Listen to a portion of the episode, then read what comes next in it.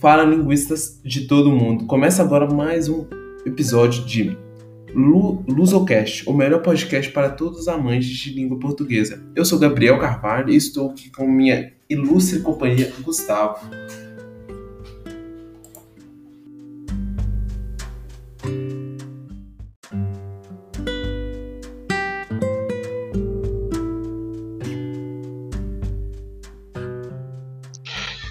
Dia, grupo linguístico.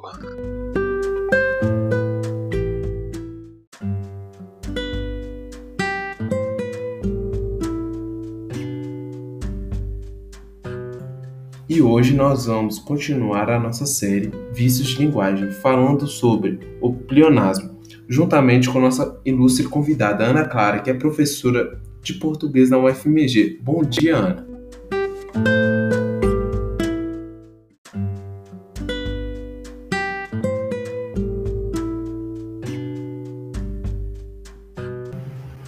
Bom dia, gente. Muito obrigada por terem me convidado.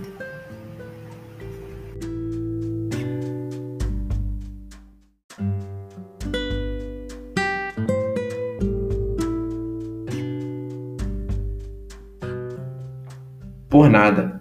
Mas, enfim, vamos logo direto ao assunto. Ana, você poderia explicar para aqueles que acabaram de chegar no nosso podcast o que é um vício de linguagem?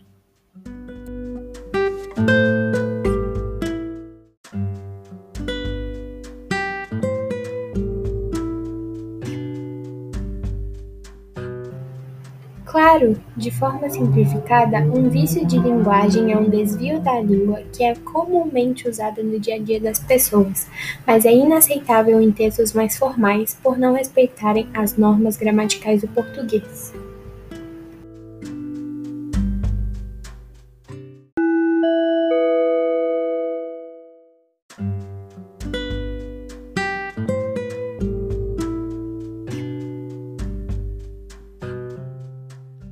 Muito bem, com isso, acho que nós já podemos entrar no assunto principal.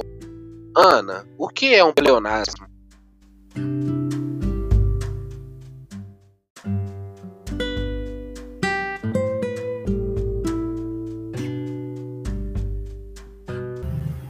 Bem, em um sentido mais amplo, um pleonasmo é uma repetição de palavras diferentes que expressam uma mesma ideia e, e que, em alguns casos, causa redundância e, em outros, causa reforço.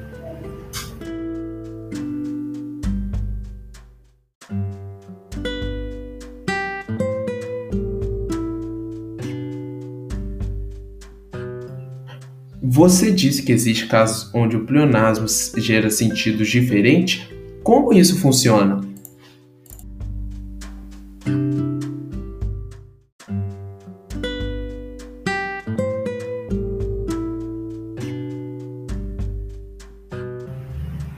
Olha só, existem dois tipos de pleonasmo, o vicioso e o literário.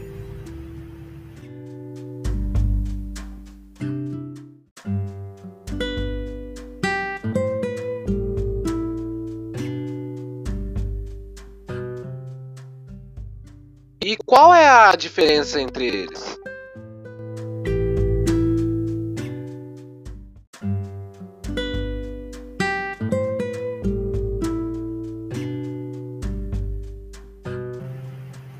Pleonasmo vicioso é considerado um vício de linguagem e, em grande parte das vezes, o seu uso é por hábito ou sem intenção pelas pessoas, porque ele repete desnecessariamente um termo ou uma frase.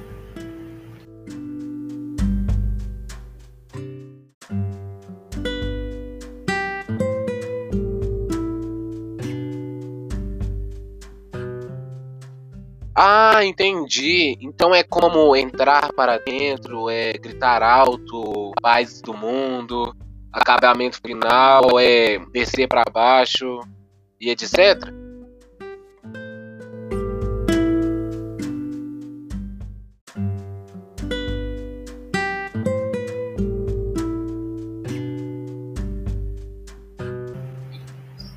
É, é isso mesmo. Agora, o outro tipo é o pleonasmo literário, que é considerado uma figura de linguagem. ele costuma ser muito usado entre poetas, escritores e músicos para enriquecer algum aspecto do texto. A principal diferença aqui é que, dessa forma, ele é usado intencionalmente pelo autor.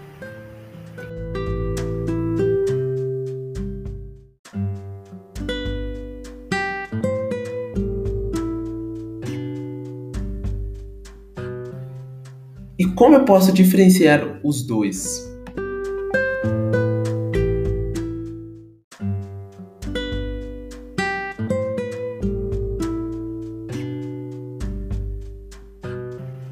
Observando o contexto onde o pleonasmo está inserido.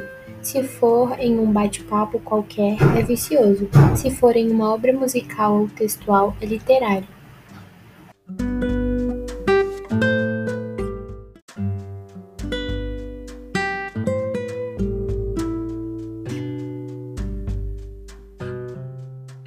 E por que os autores têm esse privilégio de usar o pleonasmo sem serem advertidos?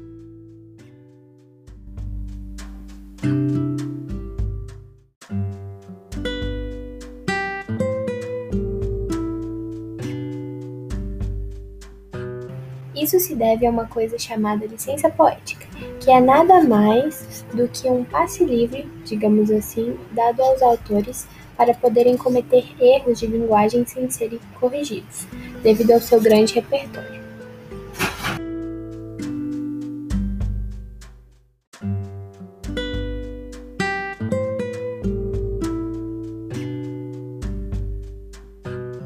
Hum, Mas tem de alguma forma de usar é, o pleon- pleonasmo literário em alguns dos meus textos?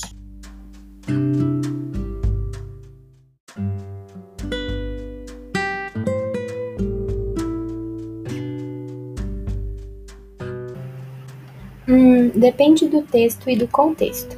Por exemplo, de forma alguma você pode utilizar qualquer tipo de pleonasmo em um texto dissertativo argumentativo ou em qualquer texto que exija um nível mínimo de formalidade. Mas como eu já citei anteriormente, em uma música, poema, história narrativa ou até em um gibi, ele pode ser usado, apesar de ser mais viável naquele ambiente informal do dia a dia como forma uma piada de alguma situação.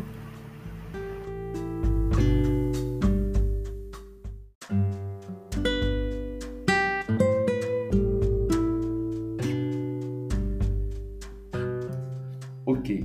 E agora, meus caros ouvintes, chegamos no final de um outro fantástico episódio é, dessa nossa série. Espero que vocês tenham gostado dessa maravilhosa entrevista com a professora Ana. E muito obrigado, Ana, por ter disponibilizado esse tempo seu.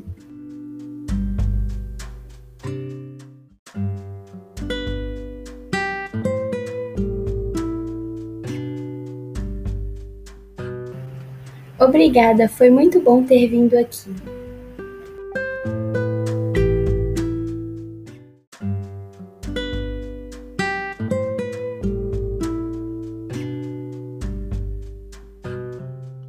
Até mais!